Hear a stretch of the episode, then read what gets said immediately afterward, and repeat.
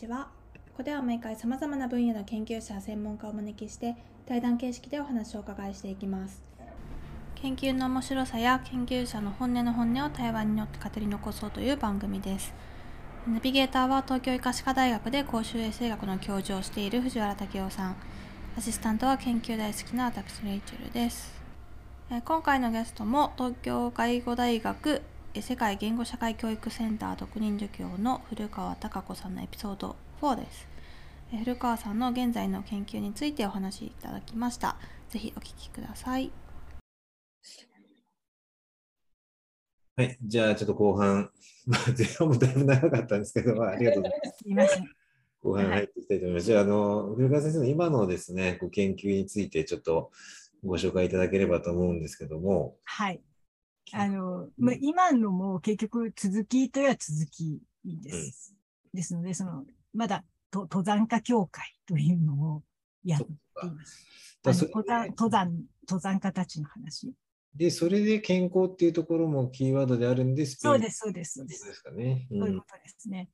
あの、いかにその健康を保つかっていうことで、うん、まあ、運動すると同時にその病をいかに守るか、病から守るかっていう、そうそういうことが、実はその労働者層の、そういう協会、まあ、アソシエーションの中で、実際に、まあ、描かれています。で、そこが、その、まあ、環境決定論の部分っていうのが大きくて、で、自らその健康を守らせるというのと同時に、いかにいい環境に置くのかっていうことが、まあ、様々な論者が、その、まあ、雑誌の中で議論すると。うん、でその中で、やっぱりその主流を占めたのと、まあ、その環境決定論の話。うんうんうん、で、えー、だから、まあみんなその労働者層に対して、だから登山もそうなんですけれども、どんなふうに、その、まあそういう知識人たちが、まあ彼らの理想の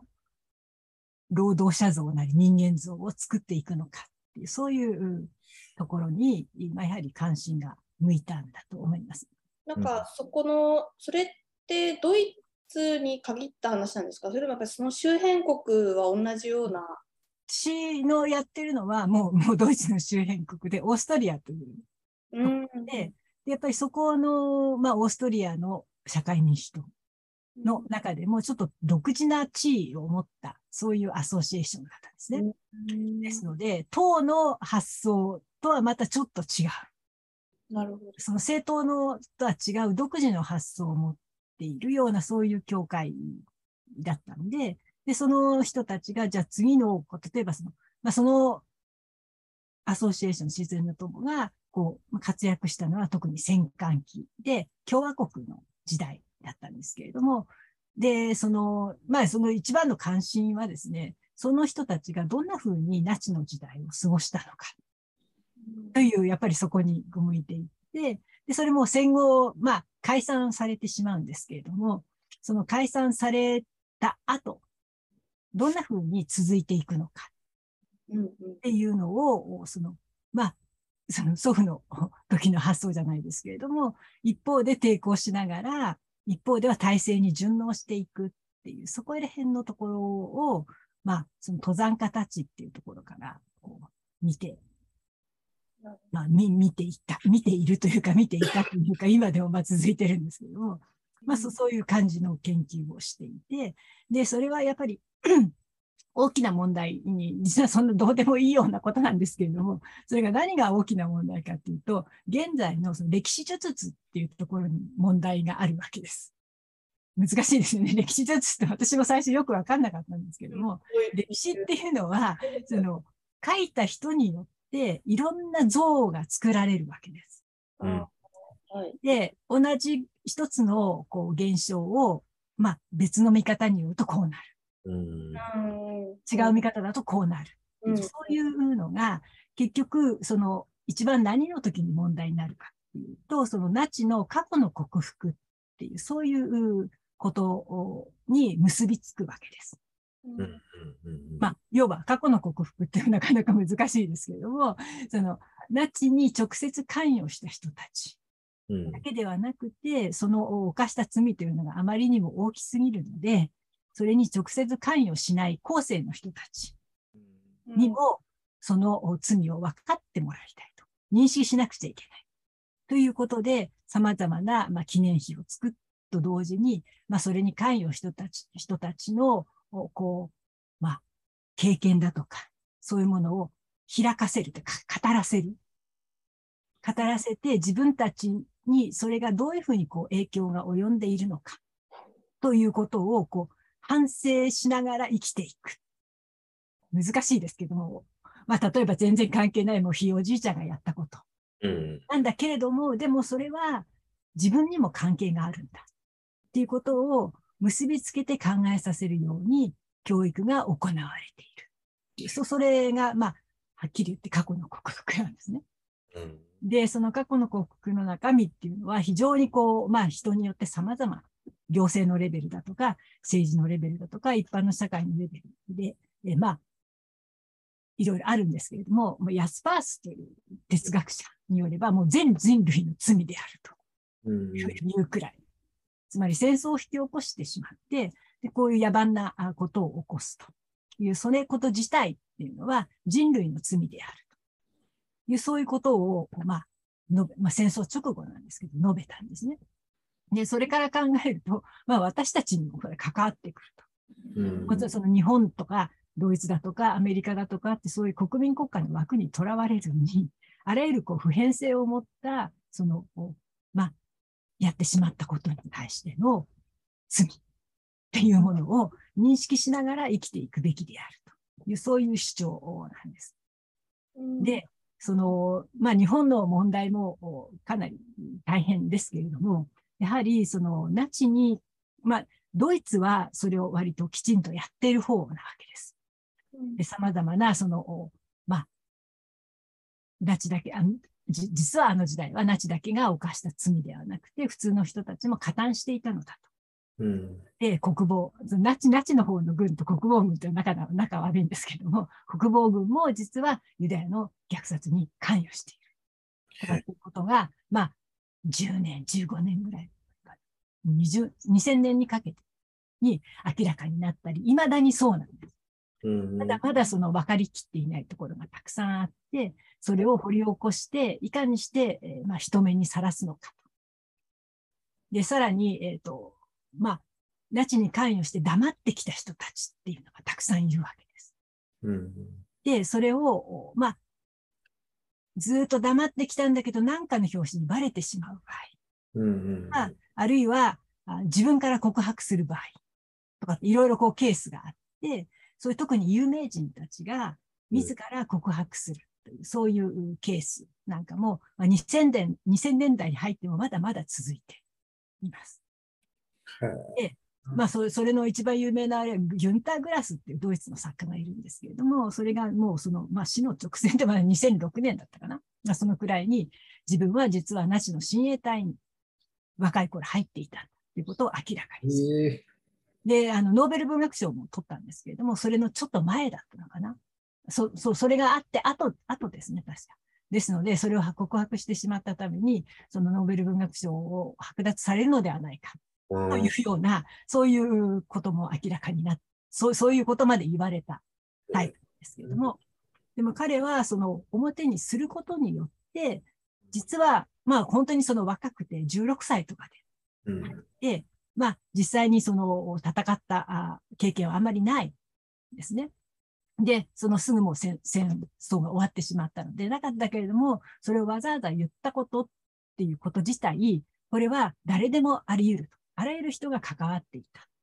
ということを明らかにすることによって、まあその社会の人々に訴えるっていう、そういう意味があった。なるほど。じゃあ一部の人からは結構その行為っていうのは称賛されたってまあ、称賛というか、うん、まあ、そう、そういうふうに自分で、自分で意味づけるわけですね。なるほど。だから、君たちだって同じなんだよっていうことをあちこちにこう言って回ると。で、そうすると、それをまあマスコミが取り上げますから、で、こう一緒にわーっとこうあ、まあ、周りが騒ぐわけです。で、そういうのっていうのは本当にこうちっちゃいところでも行われていて、あの、私はもうほとんどオーストリアのテレビとラジオしか見ないんですけど、そのラジオの中で2年ぐらい前だったかな。あの、そのナチの歴史の専門家がいるんですね。ボッツっていう、そういう名前なんですけれども、そのボッツが、まあ、ラジオに登場してですね。で、それはその番組自体は、そのボッツの父親が実はそのナチに関わっていた。それを公にする。もうもちろん本とか論文には書いてあったんですけれども、それを公、まあ、表に表して、で、で、その、どんなことをしたのかっていうのを話させる。まあ、とまあ、有名人なんで、それはそうした。で、もう一人、普通の、まあ、まあ、自分のやっぱり同じように、自分の父親がナチに関わったっていうおばさんが、うん、まあ、60過ぎ、6、70ぐらいのおばさんなんですけれども、その人もそのラジオに出演してきて、で、こんなことがあった。で、で、自分がこれをこう表にするということは、やはりその過去の克服ということを重視して、で、それをこう、まあ、話すことによって、過去に、まあ、これから未来の人たちに分かってほしいと。どういうふうにしてナチに関わってきてしまったのか。うん、ということを明らかにしない限りは、それは、その、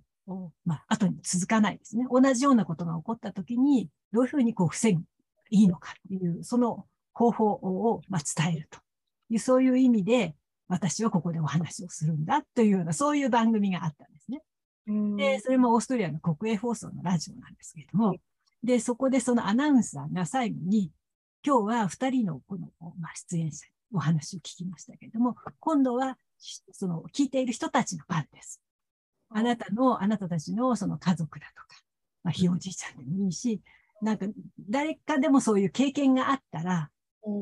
来週その番組を作りますから、電話をしてください。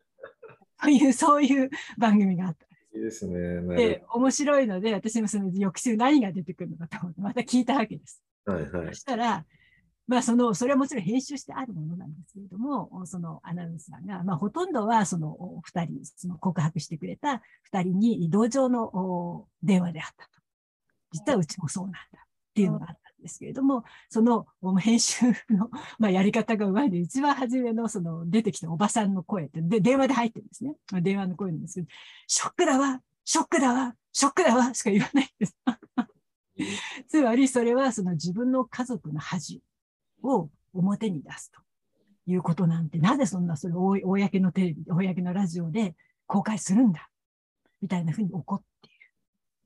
えすみません、その一般の人が具体的にナチに加担するというのはどういう行為なんですか、具体的には。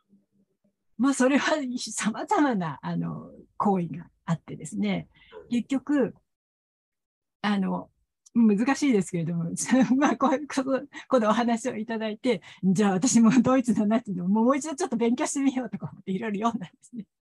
そうすると、やはり前と、まあそんなに変わって新しい研究にはなっていなくて、前とそんなに変わらずで、うん、要は最初の1933年から38年のこの最初の6年間っていうのは本当にいい時代だ。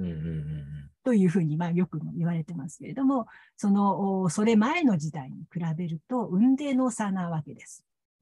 前の時代っていうのは、要は経済的に不安定だし、で、その政治の状況も、まあ、それ以前の皇帝のいる時代から共和国になって、その様々な政党が40ぐらいできちゃうんです。で、それがその小党分立で議会でこうガヤガヤガヤガヤやっていると。うん、で、何も決まらない。で、一方で、そのハイパーインフレーションの時代にもなる。うん、で、その後に大不況が来ますから、大恐慌が来ますから、そしてこう経済が不安定になる。で、その、まあ、ドイツは第一次世界大戦で負けて、敗戦したために植民地がない。うんうん、で、えー、国内もルール、ルール、ルールっていうか、まあ、ラインランドですけれども、ラインランド占領されている。うん、まあ、領土も狭くなって、で、その、まあ、メンツも潰れたわけです。うんうん、そんなことして、えー、その意識的にも、その経済的にも政治的にももう本当にふん詰まり状態。うん、で、そういう時ってやはりこう、な強いリーダー、政治的なリーダーが求められるわけです。で、その役割を、まあ、果たしたのが多分ヒットラーだ。なるほどね。で、彼は、その、まあ、独裁権、政治的に、こう、実際に国民投票、国民投、ってか、投票をして、そしてリーダーになっていくわけです。うん、まあ、そのやり方と、いや、まあ、最初のは、まあ、本当にこう、本当にその国民の何時20%、30%、40%とか、そんな感じだったんですけれども、徐々に、その、まあ、投票させることによって、自分の権力を承認させるって、そういう方式を取ったですね。ですので、自分にま権力が集中できるような、そういう体制を上手に築いていきます。でその時に自分が全部独裁をしたわけではないですね。うん、で、あの、まあ、自分がこれと思った人で、ナチは嫌いな人、全然関わりたくない人にも声をかけて優秀だと思った人をどんどん採用する。で、その一人が多分ご存知かな、あの、オリンピックの映画を撮ったレニ・リーフェンタールという女性なんですね。当時まだ30代ぐらい女性。で、その人に、まあその、まず34年のニュルンベルクの党大会の、あの、映像を撮らせるわけです。で、まあ、なんだっけ、意志の勝利とかっていうのかな。そうそういうタイトルで、その一糸乱れず電薬を更新する姿だとか、そのヒトラーの演説だとかを映画に撮って、それを一般公開すると。うん、でそういうことをする。で、その後は今度はオリンピックの映画ですね。で、このリーフェンタールは別にナチに別に好きだったわけではなくて、ある日突然、その、まあ、官邸から電話がかかってきて、うんうん、で、最初断った。3回ぐらいかかってる、うん、で、どうしてももう全部用意したし、スタッフも揃えてある。取るだけであるということを、まあ、官邸が言ってきて、それで、まあ、ようやく動いて、その監督をしたと。で実は当時無名の監督でした。でもちろんその女優だったり、まあその前のアルノ・ファンクっていう人の山の映画に出演したりして、で、それで自分で一本だけ撮った青い光っていうそういう映画があって、その映画で、まあそれにどうもヒトラーは心惹かれたようで、ぜひやってくれと。で、その無名の若い、別に有名でもない、その能力がありそうな人をこう採用していくって、その能力は大したものだった。なるほど、ね。言われてますね。ですので、まあ、その、全然ヒトラーに関係ない人が突然電話かけてきて、ぜひぜひやってくれと頼む。うんうん、とか、あとは、まあそういう人たちが何人もいたわけです。そういう人たちを採用して、より、まあ先進的な政策を施行するわけです。例えば子供手当っていうのも、実はナチの時代初めて。子供が生まれると、まあ、国からお金が降りると。そういう制度だったり、あるいは実はそのヒトラー有限島っていうのも、まあ私たちだと怖いイメージがありますけれども、要は治安維持ですよね。だから彼らがこう街の中をこう回ることによって、そこでその、まあ、犯罪が起きなくなる。で、若い女性が夜街を歩いてても安全である。うん、そうそういう面もあったわけです。うん、で、もちろんその、だからそそうそういうのに関わりたいと思って入る人たちも出てくる。ああ、なるほど。これだったらいいかなというふうに思うし、で、さらに、でもまあその一方で、えー、まあ統制がかなりその言論統制だとか聞いていますから、そのヒトラー有限とまあ、まあ最初はこう自発的なものだったんですけど、途中からまあ強制参加みたいな風になっ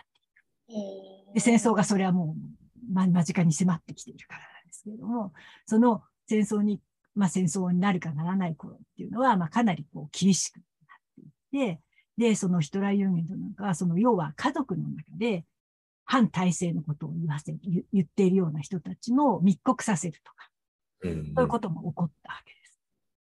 だけど、それ前の時代っていうのは、ナチってなんていいだろう？っていうふうに、まあもちろん知識人は別に、その紛争にあったような知識人は別にして、まあいい体制であると,、というふうに思っていた。で、あの、私、まあ、そのツーリズムもやってますので、その寒気力講談っていう聞いたことがあると思いますけれども、それはかなり安く旅行させてくれる。半ば無料ぐらい、まあ、半額ぐらいで映画を見ることができる。えー、とか、その、まあ、くじで当たると北方旅行が当たるとか、そういうのをこう普通の人たちに向けてやるわけです。うん、で、そこでそのぜ、要は国がその公共福祉の部分を一切、一斉に見ると。うん、全国にスタッフ何千人みたいなのを抱えていて、で、もちろんその給料も払うと。うん、で、それでそこでこの、まあ、ボランティア、まあ、様々な細かいボランティアを募って、で、そこでその、短期飛行団の仕事に、まあ、関わらせるとか。要は、なしの方からの、こう、依頼で関わる人、関わる場合も多かったし、で、自らボランティアに応募してやってみるというようなこともあった。です。ですので、その部分では、人は、あまあ、安心していられるというので、肯定していたわけです。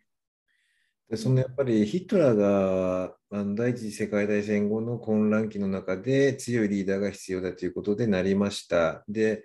求心力を高めるために今おっしゃってくださったようないい政策もある一方で、やっぱり戦時じゃないと自分の立場が保てないということで第二次世界大戦に行って行ったんですかね。というか立場が多分っていうよりは、そのまあ彼が